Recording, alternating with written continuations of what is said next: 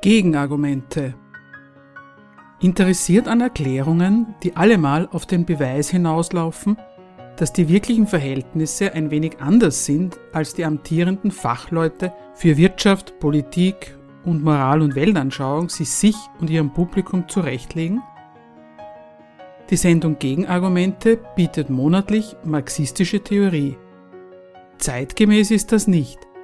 Aber was heißt das schon? Das Thema der heutigen Sendung. Standortsicherungsverträge am Beispiel MAN Steyr.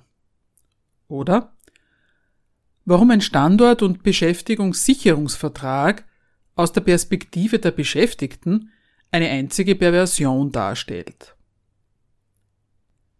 Aus Anlass der vom MAN-Vorstand erfolgten Aufkündigung des für den Standort Steyr mit dem dortigen Betriebsrat abgeschlossenen Standort- und Beschäftigungssicherungsvertrages zum 30. September des Vorjahres wollen wir in unserer heutigen Sendung den folgenden Fragen nachgehen. Erstens. Was ist Inhalt eines solchen Standort- und Beschäftigungssicherungsvertrages? Um was für eine Sorte Vertrag handelt es sich da überhaupt? Daraus leitet sich die zweite Frage ab. Warum unterschreiben Gewerkschaften und Arbeitnehmervertretungen in den Betrieben solche Verträge? Was uns zur Frage bringt, drittens, erreichen sie wenigstens ihr Ziel?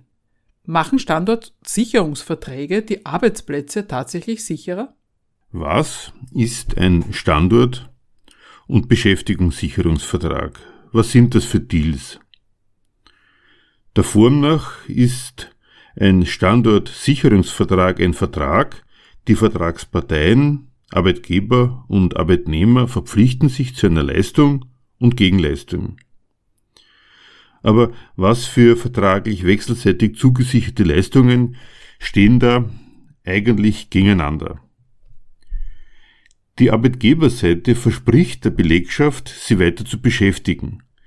Sie garantiert das für einen bestimmten Zeitraum, oft auch nur für einen Teil ihrer Belegschaft. Kündigungen sind bei diesem Deal ja keineswegs ausgeschlossen. Ein Personalabbau in welchem Umfang und dessen Modalitäten, das alles ist in der Regel vielmehr fester Bestandteil eines solchen Abkommens. Für dieses Versprechen einer befristeten Weiterbeschäftigung hat die andere Seite, die Arbeitnehmerseite, einen Preis zu zahlen. Sie hat Lohnabschläge und Mehrarbeit zu akzeptieren. Dem Gehalt nach steht in diesen merkwürdigen Verträgen auf beiden Seiten das Interesse des Arbeitgebers. Leute zu beschäftigen ist durch sein Mittel. Er lässt sie für sich arbeiten, benutzt ihre Arbeitskraft für seinen Zweck einer gewinnbringenden Produktion. Man denkt, und so ist es ja auch, die Arbeit der eingestellten Arbeitskräfte ist deren Leistung, für die der Unternehmer ihnen einen Lohn zu zahlen hat. Und für nichts anderes als dafür, sie nach seinen Maßgaben benutzen zu können, zahlt er ihnen ja auch tatsächlich ihren Lohn. In einem Standortsicherungsvertrag steht das alles aber denkbar verrückt auf dem Kopf.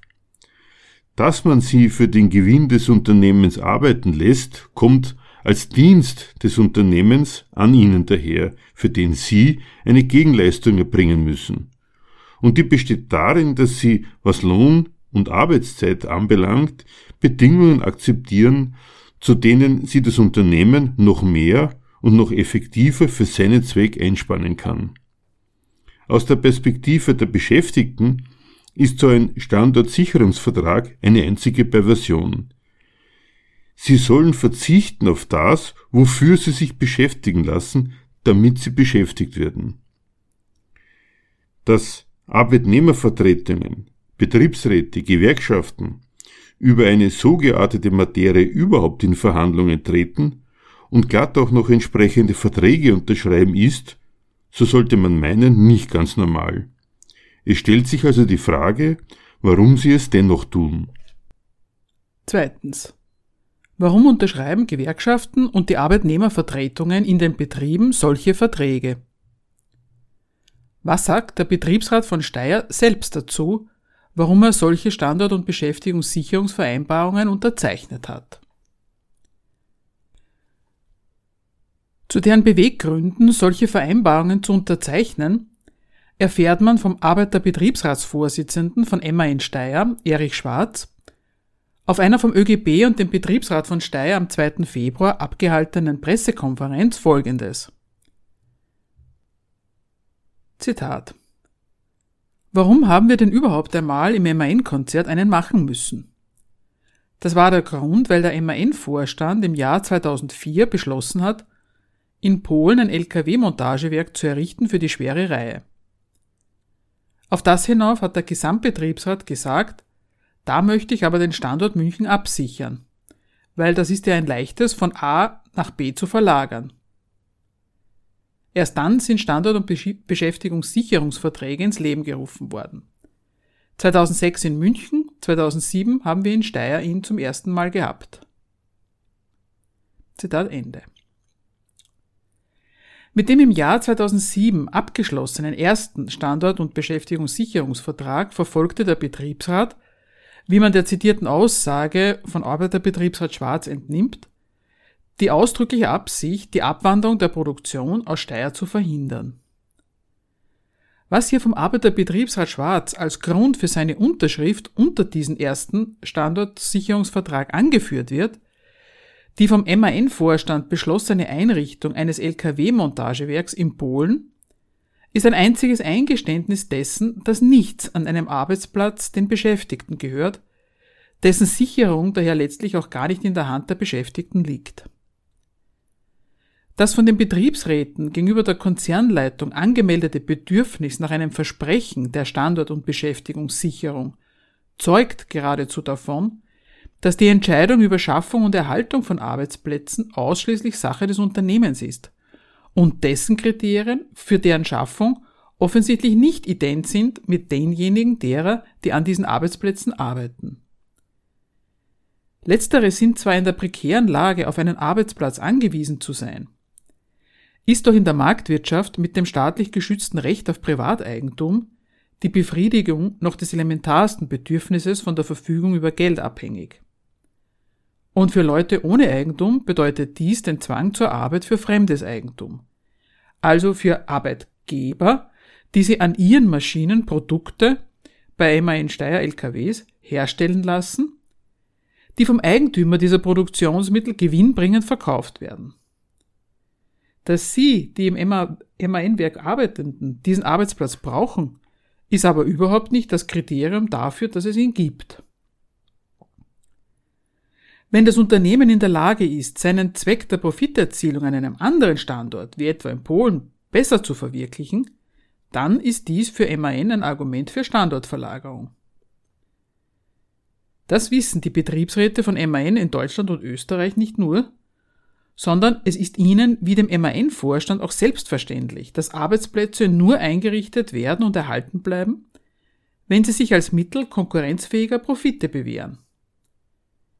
Es müsste doch möglich sein, den Kalkulationen und Ansprüchen der Konzernleitung zu genügen, ohne dass die Standorte in München bzw. Steyr aufgegeben werden müssen, so die Intention der Betriebsräte.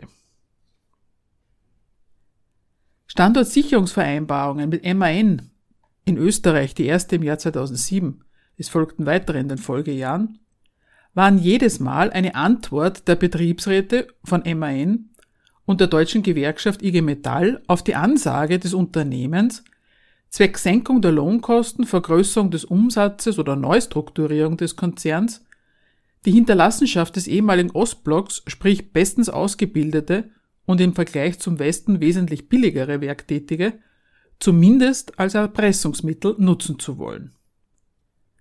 Jedes Mal hatten Betriebsräte und Gewerkschaft ein Einsehen, in die Forderungen der Arbeitgeberseite, dass für den Standorterhalt Zugeständnisse notwendig seien.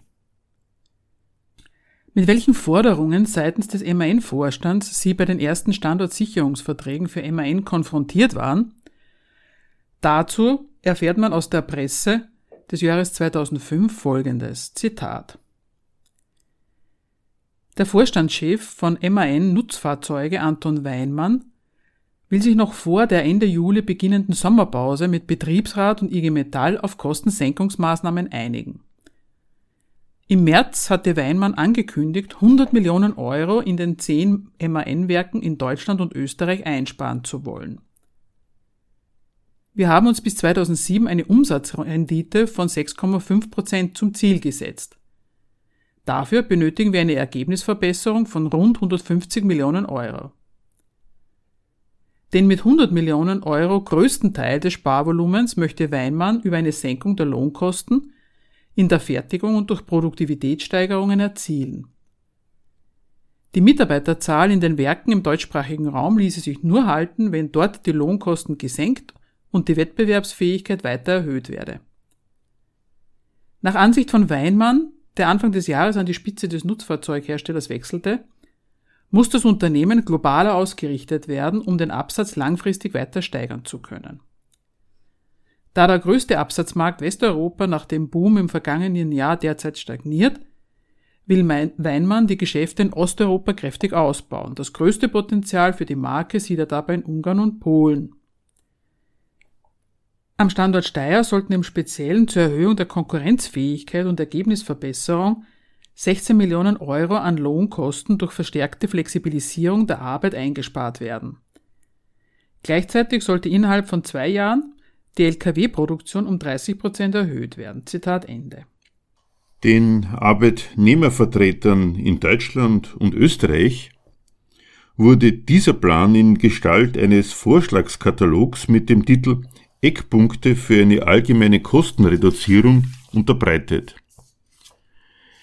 In jeder Hinsicht schamlos nutzte das Unternehmen die Lage des Gegenübers aus. Für den Fall, dass Belegschaft und Betriebsrat seinen Plänen, sprich der doppelten Verarmung der Belegschaft durch Erhöhung des Ausstoßes bei gleichzeitig gesenkten Löhnen, nicht zustimmen würden, drohte Weinmann, Teile der Produktion nach Osteuropa zu verlagern. Die Mitarbeiterzahl in den Werken im deutschsprachigen Raum ließe sich nur halten, wenn dort die Lohnkosten gesenkt und die Wettbewerbsfähigkeit weiter erhöht werde, teilte er unmissverständlich mit. Gewerkschaft und Betriebsräte wollten selbst angesichts dieser ultimativen vorgetragenen Forderung des damaligen MAN-Vorstands Weinmann nicht auf die Unvereinbarkeit der Lohninteressen der von ihnen Vertretenen und der Ansprüche der Arbeitgeber schließen und haben dementsprechend die Verhandlungen über das vorgelegte Eckpunktepapier nicht als Erpressung zurückgewiesen. Erhalt von Arbeitsplätzen war für sie das höchste Gut, auch dann, wenn diese Arbeitsplätze den Dienst, dessen wegen die Beschäftigten sie brauchen und wollen, immer weniger leisten. Das Verhandlungsergebnis? Der Betriebsrat stimmte den von Weimar geforderten schmerzlichen Einschnitten zu, was es immerhin leicht machte, zu versprechen, bis 2012 auf betriebsbedingte Kündigungen verzichten zu wollen. Gerechtfertigt wird diese Zustimmung vom Betriebsrat in der Pressekonferenz vom 2. Februar noch heute vom Arbeitnehmer-Betriebsratsvorsitzenden von Steyr mit folgenden Worten. Zitat. So einen Vertrag bekommt man nicht geschenkt. Wir als Belegschaft haben da eine Gegenleistung bringen müssen. Und es ist vertraglich niedergeschrieben, dass wir unproduktive Zeiten, die wir damals im Werk gehabt haben, produktiv gemacht haben und tagtäglich in der Schicht jetzt nach wie vor ein LKW von der gleichen Belegschaft, ohne dass wir zusätzliches Personal aufnehmen haben müssen, um ein LKW täglich in der Schicht mehr gemacht wird. Ihr wisst alle, dass wir zweischichtig arbeiten, das heißt zwei LKW pro Tag. Seit dem Jahr 2007 machen wir, produzieren wir tagtäglich mehr. Zitat Ende. Mehr Arbeit für weniger Lohn. Das war der ausverhandelte Preis für den versprochenen Arbeitsplatzerhalt. Pro Schicht ein LKW mehr und das ohne zusätzliches Personal und das seit 2007 bis zum heutigen Tag. Trotz dieser Erhöhung der Arbeitsintensität sollten und durften sich die Beschäftigten von MAN Steyr als welche fühlen, die Nutznießer der getroffenen Vereinbarung sind.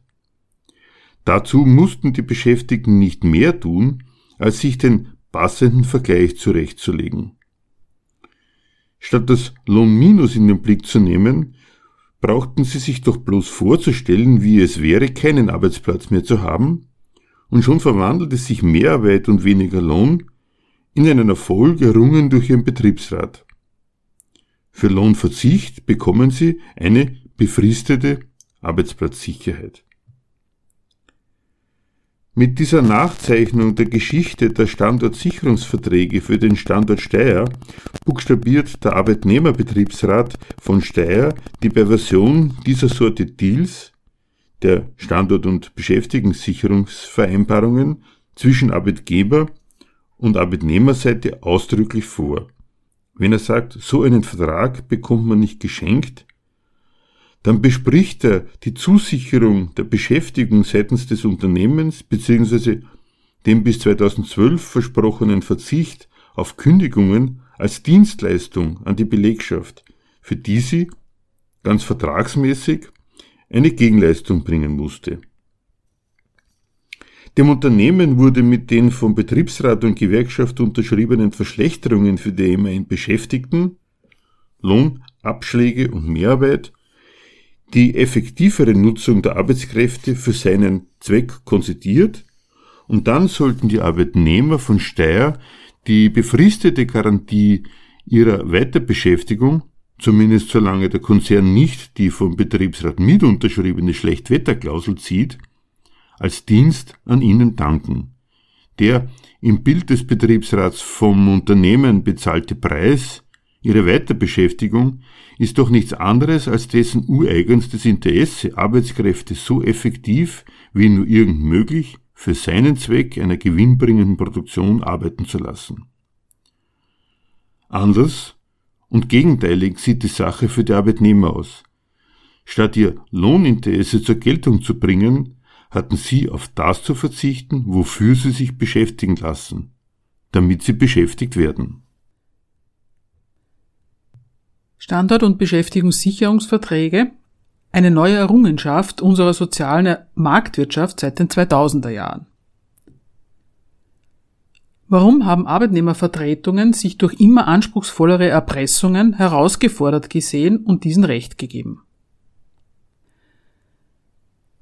Wenn der Betriebsrat von Steyr in der besagten Pressekonferenz als Grundlage des ersten Standort- und Beschäftigungssicherungsvertrages die vom MAN-Vorstand im Jahr 2004 beschlossene Errichtung eines Lkw-Montagewerks in Polen anführt, dann verweist dies auf die dem Kapital damals neu eröffneten Möglichkeiten.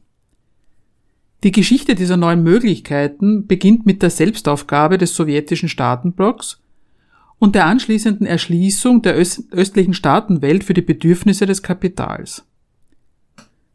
Durch diese Selbstaufgabe eröffneten sich den international tätigen Konzernen völlig neue Freiheiten. Konzerne lassen sich eine solche Gelegenheit auf die dortigen nicht nur billigen, sondern auch willigen und als Hinterlassenschaft der vorherigen realsozialistischen Herrschaft gut ausgebildeten Arbeitnehmer als neue Ressource ihres Gewinnemachens zuzugreifen, gleich in mehrfacher Hinsicht nicht entgehen.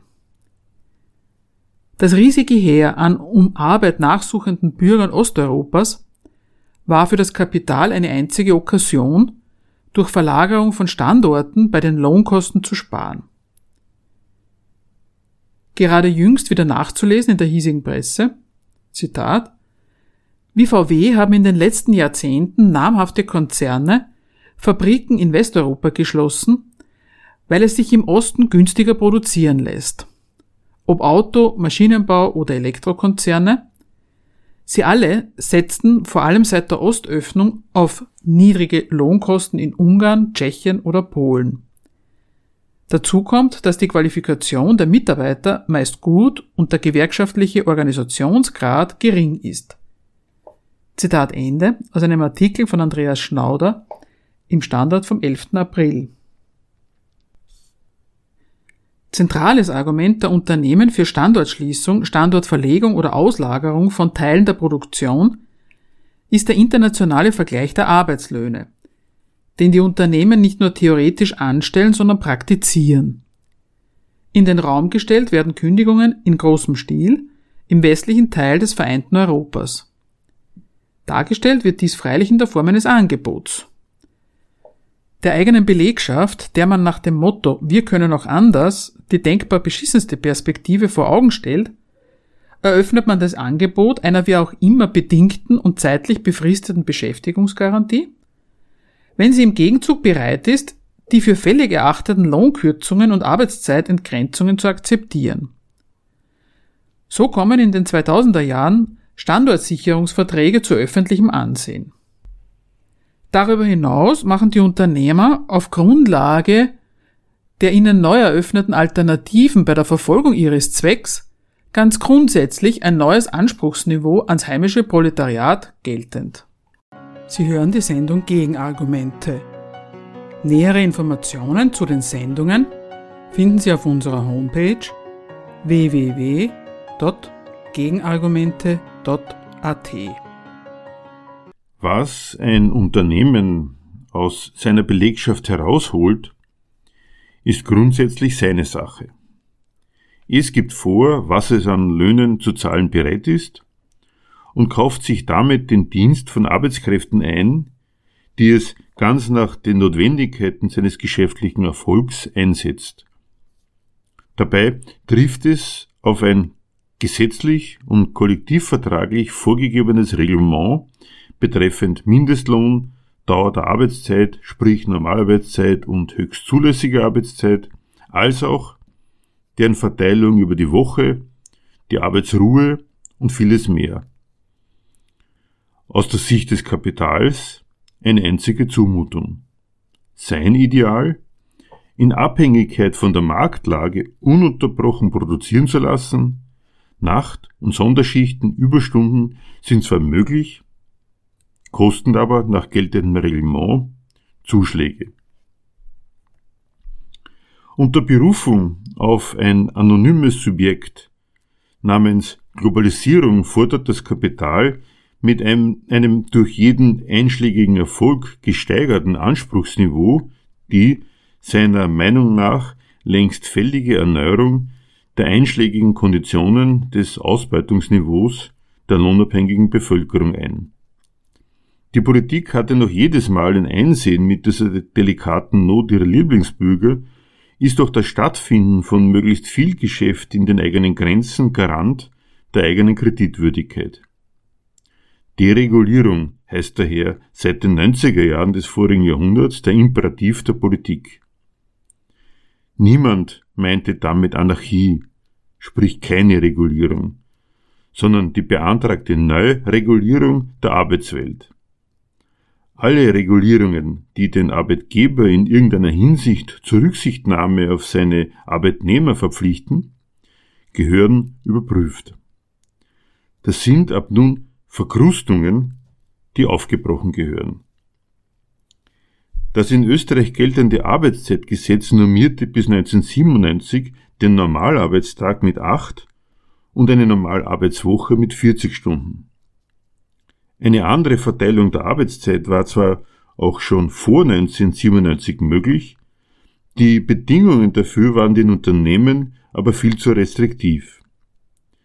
Gefordert wurden von ihnen nicht nur weitreichende und möglichst unbürokratische Möglichkeiten einer Arbeitszeitflexibilisierung, um Kosten einzusparen, aber auch um den Forderungen den nötigen Nachdruck zu verleihen, kam es zu vermehrtem Einsatz atypischer Beschäftigungsverhältnisse wie geringfügig Beschäftigte, Teilzeitbeschäftigte, Leiharbeit und so. Zu den Forderungen der Unternehmen gehörte auch die Verlagerung der Entscheidung über die Modalitäten der Flexibilisierung auf Betriebsebene, um so den Einfluss der Gewerkschaft so weit wie möglich auszuschalten. Ähnlich wie in Deutschland sah sich damit auch der ÖGB von Arbeitgeberseite einem grundsätzlichen Angriff auf seine Rolle als Kollektivvertragspartner in Lohn- und Arbeitszeitfragen ausgesetzt. Der Preis der Behauptung seiner Rolle als Kollektivvertragspartner war die Zustimmung des ÖGB zu kollektivvertraglich vereinbarten Lockerungen zugeschnitten ganz auf die Erfordernisse der verschiedenen Branchen. Schließlich hat er ganz das Sorge um Arbeitsplätze verpflichtet, für deren zur Verfügungstellung die Unternehmer zuständig seien, die daher nur zu deren Bedingungen zu haben sind, ausreichend viel Verständnis für deren Konkurrenznöte. Bezeichnend die Erklärung des ÖGB am 14. Bundeskongress aus dem Jahr 1999. Zitat. Die gesamte Tagung stand im Zeichen der bevorstehenden Jahrtausendwende und mit den damit verbundenen Herausforderungen. Ebenso prägend waren Diskussionen um die Globalisierung und die daraus resultierenden Problemstellungen. Gewarnt wurde in einem in einen Lohnwettbewerb mit anderen Ländern einzutreten bzw zur Steigerung von Betriebsgewinnen und Aktienkursen die ohne dies oft niedrigen Gehälter weiter zu reduzieren. Die Einkommen in Österreich dürfen nicht zu Almosen verkommen. Die Wirtschaft wurde aufgerufen, nicht zum Gegner der österreichischen Arbeitnehmerinnenschaft zu werden, sondern in Kooperation mit den Gewerkschaften gemeinsam die ökonomische Zukunft des Landes zu gestalten.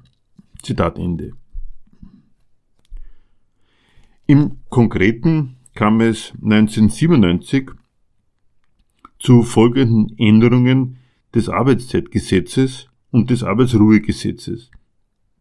Die Kollektivvertragspartner wurden ermächtigt, die tägliche Normalarbeitszeit auf bis zu 10 Stunden, die wöchentliche Normalarbeitszeit auf bis zu 48 Stunden anzuheben, bei einem Durchrechnungszeitraum von bis zu 52 Wochen.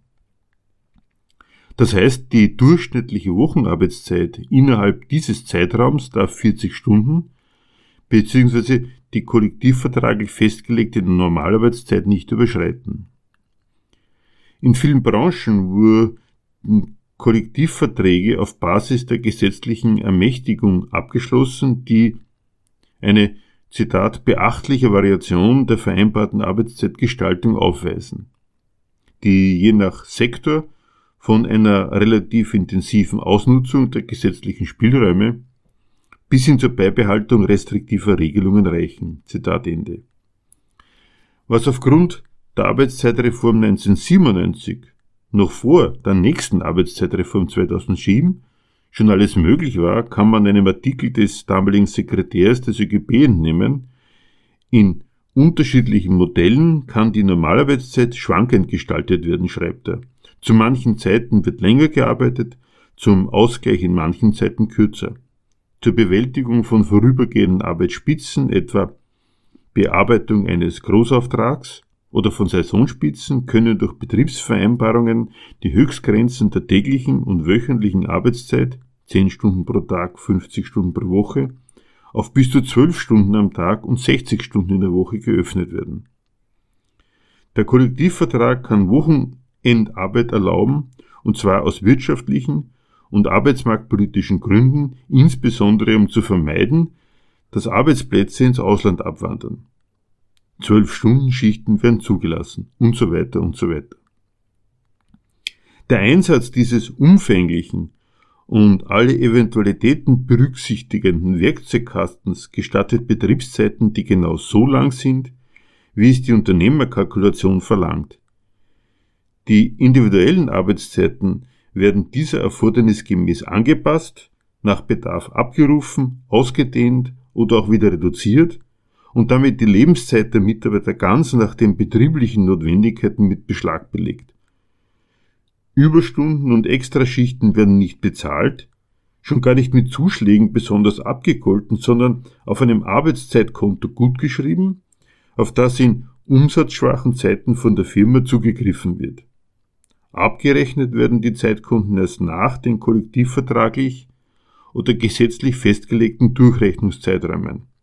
Erst dann steht überhaupt erst fest, ob es überhaupt Überstunden gab und wenn ja, wie viele. Was mit den angesammelten Stunden passiert, wenn der Kontoinhaber den Betrieb wechselt oder stirbt, ob geleistete Überstunden ausbezahlt werden oder nach drei Jahren verfallen, wird von der Praxis längst beantwortet. Der mittel- bis langfristige Arbeitszeitausgleich geht nie so einfach. Irgendwas kommt immer dazwischen, wenn ein Arbeitnehmer seine Überstunden abfeiern will. Am Ende bleibt ein Haufen verfallener Ansprüche. Die Drohung der Konzernleitung von MAN, den Standort Steyr zu schließen, ließ den örtlichen Betriebsrat eingedenk dieser gesetzlich und kollektivvertraglich geschaffenen Möglichkeiten noch jedes Mal konstruktiv werden und Vorschläge erarbeiten, wie der Konzern seine Gewinn- und Umsatzziele die auch ihm noch jedes Mal fraglos eingeleuchtet haben, verwirklichen könne, ohne den Standort Steyr zu schließen. Unter Einsatz des kollektivvertraglich auch von der Gewerkschaft zugestandenen Instrumentariums zur Produktivmachung der unproduktiven Zeiten, wie er es nannte, hat er die vom Konzern geforderten Einschnitte unterschrieben. Schließlich, so der Arbeiterbetriebsrat, hätte alles seinen Preis. So konnte der damalige Vorstand der MAN Truck Bus Österreich AG, Gerhard Klein, 2013, zufrieden die folgende mit dem Betriebsrat von Steyr abgeschlossene Standortsicherungsvereinbarung verkünden. Zitat auf der einen Seite verpflichtet sich unser Unternehmen, in den nächsten zwei Jahren jeweils einen zweistelligen Millionenbetrag hier zu investieren und damit die Fertigung der leichten und mittleren Lkw-Reihe sowie von Fahrerhäusern am Standort abzusichern. Das Unternehmen verzichtet auf betriebsbedingte Kündigungen bei der Stammbelegschaft. Rund 2500 Arbeitsplätze im Werk Steyr sind in den nächsten zwei Jahren auf diese Weise gesichert. Auf der anderen Seite haben wir flexiblere Arbeitszeiten vereinbart, die uns helfen, Auftragsschwankungen von bis zu 20 Prozent nach oben und nach unten abzufedern und damit auch die Herstellkosten zu senken. Darüber hinaus wollen wir mit einer neuen Gleitzeitvereinbarung für die Angestellten die Überstunden reduzieren. Zitat Ende. Dass MAN die Arbeitnehmer von Steyr auch weiterhin für seinen Gewinn arbeiten lässt, verdient nach der etwas eigenwilligen Preistheorie des Betriebsrates von Steyr ein weiteres Opfer. Betriebsräte und Gewerkschaften können sich eben dem Argument der Kapitalisten nicht verschließen, dass ohne ausreichende Konkurrenzerfolge der Betriebe Arbeitsplätze nicht zu erhalten sind, diese Erfolge aber ohne ordentliche Kostensenkungen bei den Lohnkosten nicht zu erzielen sind. Angesichts einer ständig zunehmenden Zahl von Arbeitslosen, von Standortverlagerungen in Billiglohnländer und so Vieles Unternehmen wie MAN offensichtlich nicht schwer, den Betriebsrat immer wieder von der Notwendigkeit entsprechender Betriebsvereinbarungen zur Standort- und Beschäftigungssicherung zu überzeugen. Beschäftigung hat ihren Preis, den die Betriebsräte von Steyr nicht nur 2007, sondern auch danach 2013, 2015 und zuletzt 2019 mit immer weiteren Lohnzugeständnissen, angefangen von Arbeitszeitflexibilisierungen bis hin zu Verzicht auf Sozialleistungen, immer wieder bereit waren zu zahlen. Wobei die betriebliche Lage, auf die seitens der Unternehmensleitung jeweils hingewiesen wurde, wenn sie von der Belegschaft Einschnitte puncto Lohn und Arbeitszeiten forderten, jedes Mal eine andere war. Von Expansionsplänen 2007 über Problemlagen im Jahr 2013 wie Nachfragerückgang und europäische Schuldenkrise bis hin zu seit 2015 erforderlichen Umstrukturierungen in Richtung Digitalisierung und autonomes Fahren. Auf Arbeitnehmerseite verbuchen Betriebsräte und Gewerkschaften den Nutzen eines solchen arbeitsplatzerhaltenden Deals für die von ihnen vertretende Klientel. Sie, die Arbeitnehmervertreter, verhinderten so mit dem Zugeständnis des kleineren Übels eines Lohnverzichts den proletarischen Gau des Arbeitsplatzverlustes. So wurden die Arbeitsplätze sicherer, jedenfalls die, die von der Betriebsleitung gerade nicht oder noch nicht unsicher gemacht und wegrationalisiert wurden. Schließlich hat auch in der Zeit der Standard- und Beschäftigungssicherungsverträge in Steyr ein Personalabbau stattgefunden. Die Frage, wie viel mehr Stress man mit so einer Arbeitsplatzsicherung im Job hat, und wie viel weniger man an Gegenwert in Geld im Gegenzug dafür bekommt, die sollte sich angesichts des ständig als Gefahr im Raum stehenden Arbeitsplatzverlustes erübrigen. Eine erfolgreiche langfristige Sicherung von Lohninteressen geht eben nur, je weniger man darauf achtet, was von dem Arbeitsplatz außer Arbeit überhaupt noch für einen herausspringt. Das war und ist für den Betriebsrat von Steyr kein Beweis für die Unverträglichkeit des Gewinninteresses des Unternehmens mit, Lohn, mit, dem Lohninteresse der von ihm vertretenen Belegschaft. Im Gegenteil. Im Namen der Identität von Firmen- und Belegschaftsinteressen, wir sind MAN, gehört offensichtlich zum Selbstverständnis der dortigen Arbeitnehmer, wurden der von ihm vertretenen Belegschaft ständig neue Lohnzugeständnisse zugemutet für einen Standort- und Beschäftigungssicherungsvertrag. Schließlich ließen sich so Arbeitsplätze erhalten. Stimmt das? Machen Standortsicherungsverträge wenigstens die Arbeitsplätze sicherer? Halten die Beschäftigungsgarantien, für die die Belegschaft von Steyr im Gegenzug Lohn und Arbeitszeit geopfert und den Ausstoß an LKWs durch mehr und intensivere Arbeit erhöht hat? Ist der Grund für die Arbeitsplatzbedrohung mit dem Abschluss einer solchen Vereinbarung aus der Welt? Offensichtlich nicht. Das belegt doch allein schon der Umstand, dass Standortsicherungsverträge immer nur auf Zeit abgeschlossen werden. Die zeitliche Befristung stand nie dafür, dass danach die Bedrohung vorbei ist und auf Seiten der Arbeitnehmer vielleicht wieder die eine oder andere Verbesserung drin ist, eine Lohnerhöhung oder gar eine Arbeitszeitverkürzung mit vollem Lohnausgleich.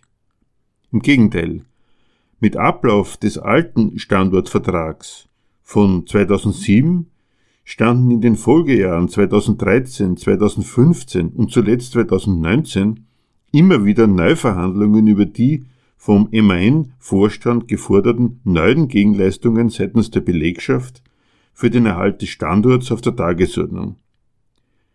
Die Begründungen waren durchaus unterschiedlich. Ausweitung, Umstrukturierung oder Rückfahrens der Produktion.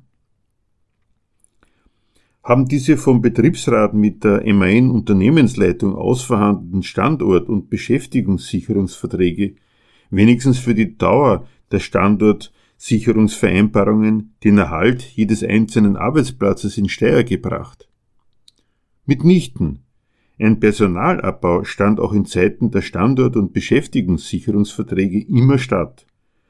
Waren es 2005 noch über 4000 Beschäftigte, sind es aktuell nur mehr an die 2400.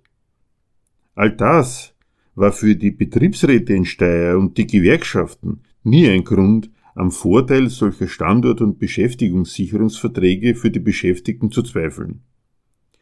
Arbeitnehmervertreter, die sich auf den Kampf um Arbeitsplätze verlegen, machen es sich zur Aufgabe, den dafür Zuständigen die Schaffung von Arbeitsplätzen zu ermöglichen und lassen sich auf deren, Zitat, Schwierigkeiten mit viel Verständnis dafür ein, dass sich der Einsatz von Arbeitskräften für sie rentieren muss.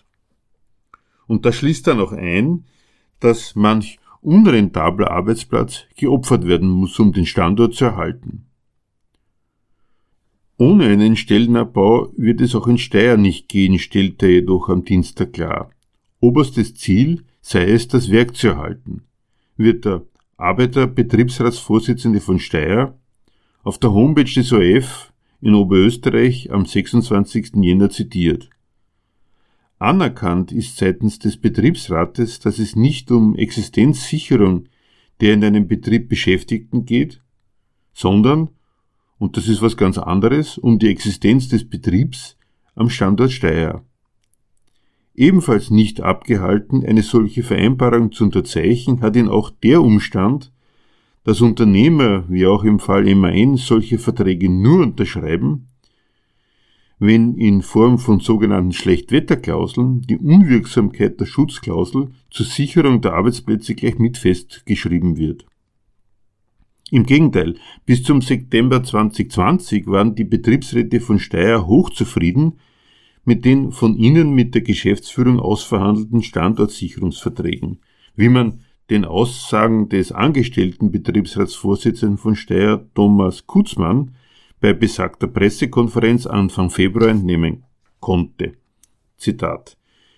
Wir haben sowohl im Produktionsbereich als auch im Angestelltenbereich immer wieder Personaleinsparungen mitgetragen, haben Personal abgebaut, Prozesse verbessert.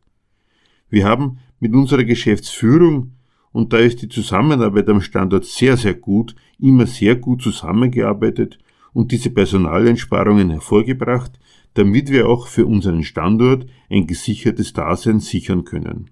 Zitat Ende. Und dann das. Nach einem Wechsel des Konzernmanagements schert sich MAN nicht mehr um die von ihm mit dem Betriebsrat geschlossenen Verträge. Zitat. Um die geplante Neuausrichtung von MAN einzuleiten, sieht sich das Unternehmen gezwungen, aus wirtschaftlichen Gründen die entsprechenden Verträge für die Standorte in Deutschland und in Österreich aufzukündigen. Zitat Ende. Teilt das Unternehmen in einem Schreiben an die Mitarbeiter mit. Die Tinte unter dem Vertrag des Jahres 2019, der den Standort bis in 2030 garantieren sollte, war kaum trocken, stellte sich ein Jahr später heraus, dass in Sachen Standort- und Beschäftigungssicherung nichts garantiert ist. Im September des vergangenen Jahres kündigt MAN die für die Standorte in Deutschland und den Standort Steyr bestehenden Standort- und Beschäftigungssicherungsverträge zum 30. September auf. Die sind seitens der für Arbeitsplätze zuständigen Instanz durch einmal ein paar erhellende Aufklärungen über Arbeitsplatzsicherheit und Sinn bzw. Unsinn entsprechender Vereinbarungen. Um einen Deal des Inhalts do und des, ich gebe damit du gibst, der den Beschäftigten als Ausgleich für Einschnitte bei Lohn und Arbeitszeit wenigstens die Sicherheit ihres Arbeitsplatzes garantiert, handelt es sich jedenfalls nicht. Das buchstabiert MAN seiner Belegschaft klar und deutlich vor. Wenn sich die Kalkulationen des Unternehmens in Sachen Rentabilität der Arbeitsplätze ändern, der im Vertrag zugestandene Lohnverzicht dafür nicht reicht, dann kündigt das Unternehmen den Vertrag auf. So beweist MAN auf seine Art, dass auf beiden Seiten des Standortvertrags zwischen Arbeitgeber und Arbeitnehmervertretung Leistung und Gegenleistung dem Unternehmensinteresse dienlich sein müssen.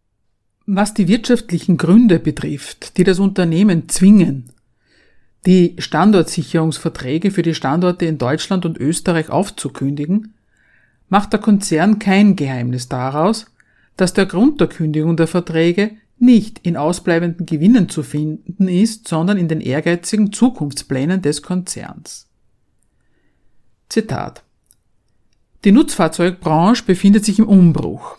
Dementsprechend will nun auch MAN eine grundlegende Transformation vollziehen. Laut einer Pressemitteilung will der Hersteller ab Mitte des Jahrzehnts zu den führenden Nutzfahrzeugherstellern im Bereich Elektro- und Wasserstoffantriebe zählen.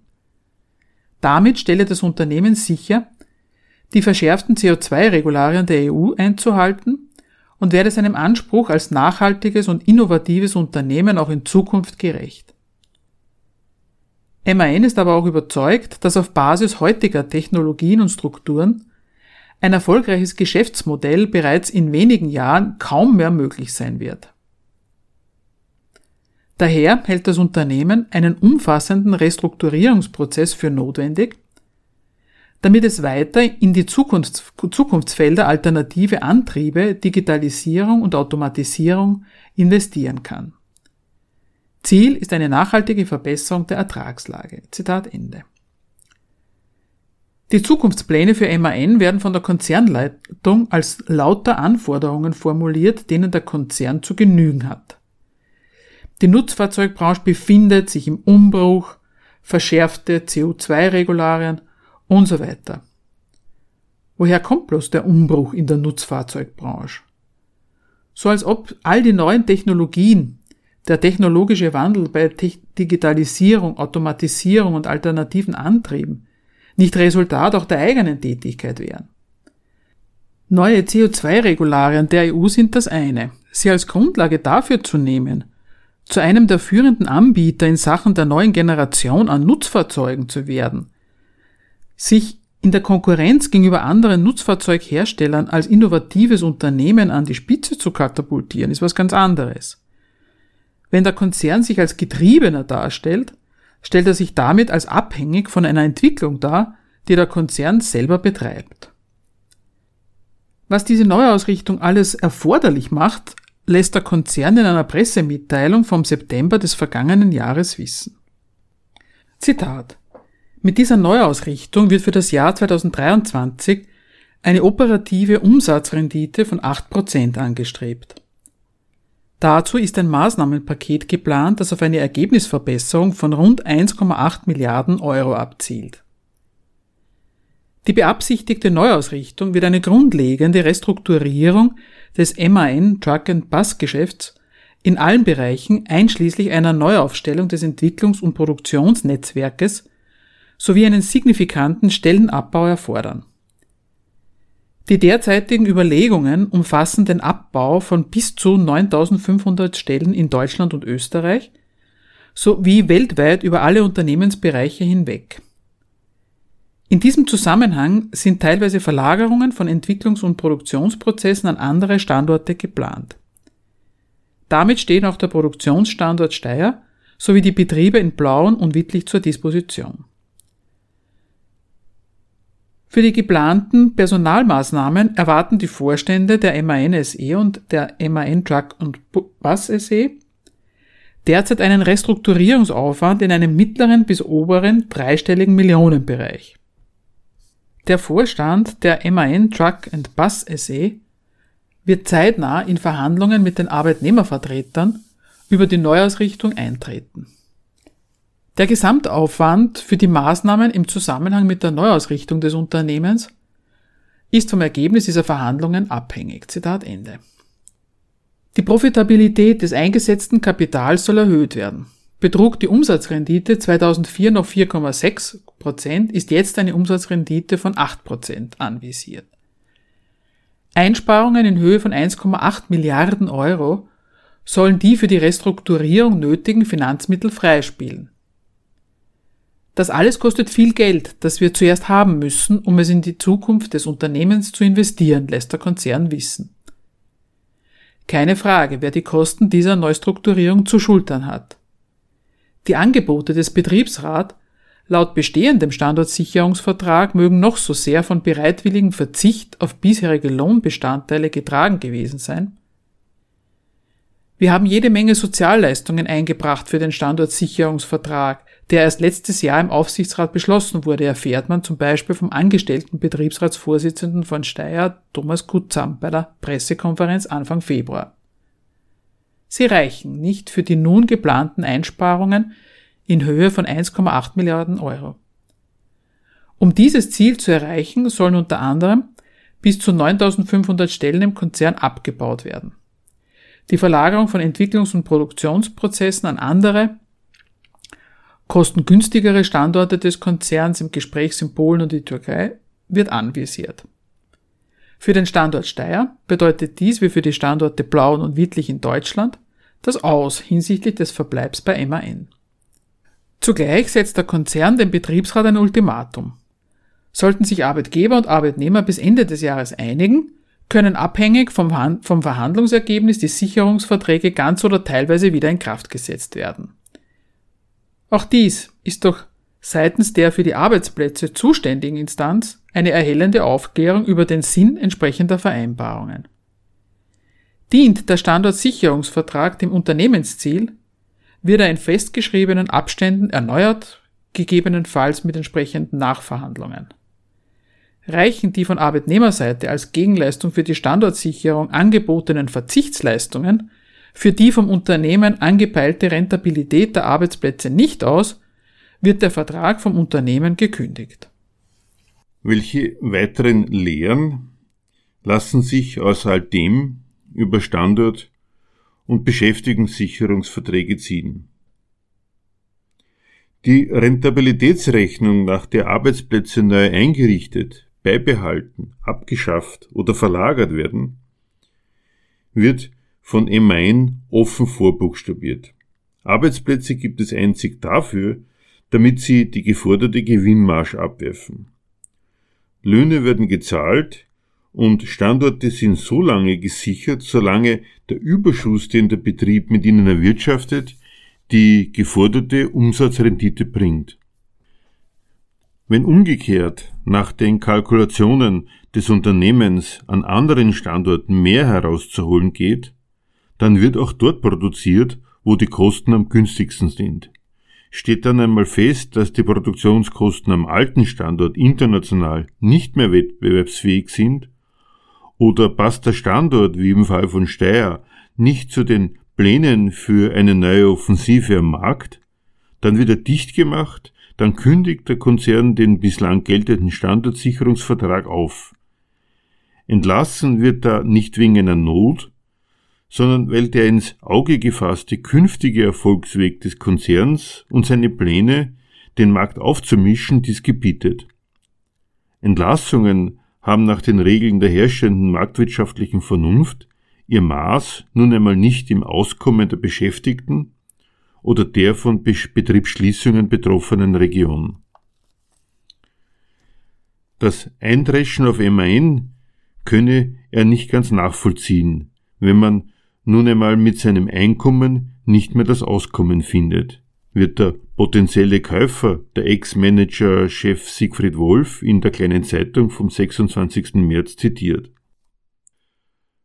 Von Verträgen, in denen Arbeit und Lohn garantiert werden, profitiert eben nur der Anwender der Arbeit, der Arbeitgeber. Arbeitsplatzsicherheit gibt es immer nur unter dem Vorbehalt, dass diese Arbeitsplätze gewinnträchtig sind. Genau so lange bietet die Firma ihren Beschäftigten eine Chance auf Arbeitsplätze, wenn sie länger, flexibler, billiger arbeiten, aber es gibt nie eine Garantie. So handelt es sich bei solchen arbeitsplatzsichernden Vereinbarungen immer um eine sehr einseitige Sache.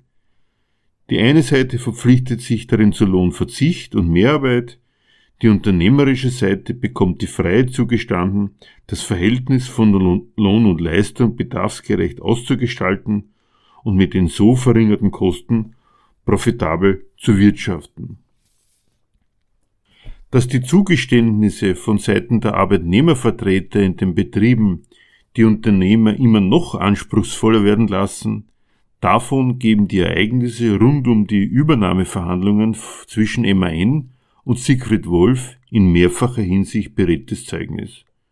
Heutzutage kann ein Unternehmer wie Siegfried Wolf offensichtlich mit der größten Selbstverständlichkeit als potenzieller Übernehmer des Werks in Steyr vor eine Belegschaft treten, die infolge seiner mit MAN abgestimmten Übernahmepläne zur Hälfte arbeitslos und damit in die Einkommenslosigkeit entlassen wird und ohne Furcht von dieser verjagt zu werden auch noch Verständnis für MAN einfordern. Wo MAN doch mit seinem Einkommen nicht mehr das Auskommen findet.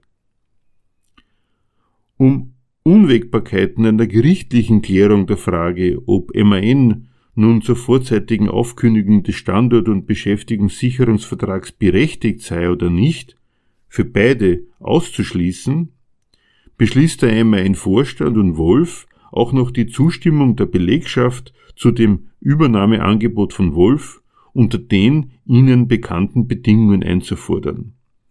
Um diesbezügliche Unannehmlichkeiten etwaiger Rechtsansprüche auf Lohnfortzahlungen der gekündigten Mitarbeiter für sie aus dem Weg zu räumen.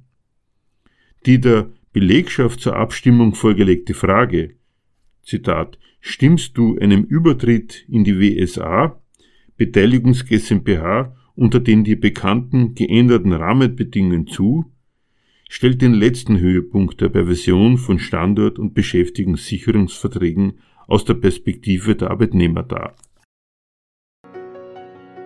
Das war die Sendung Gegenargumente.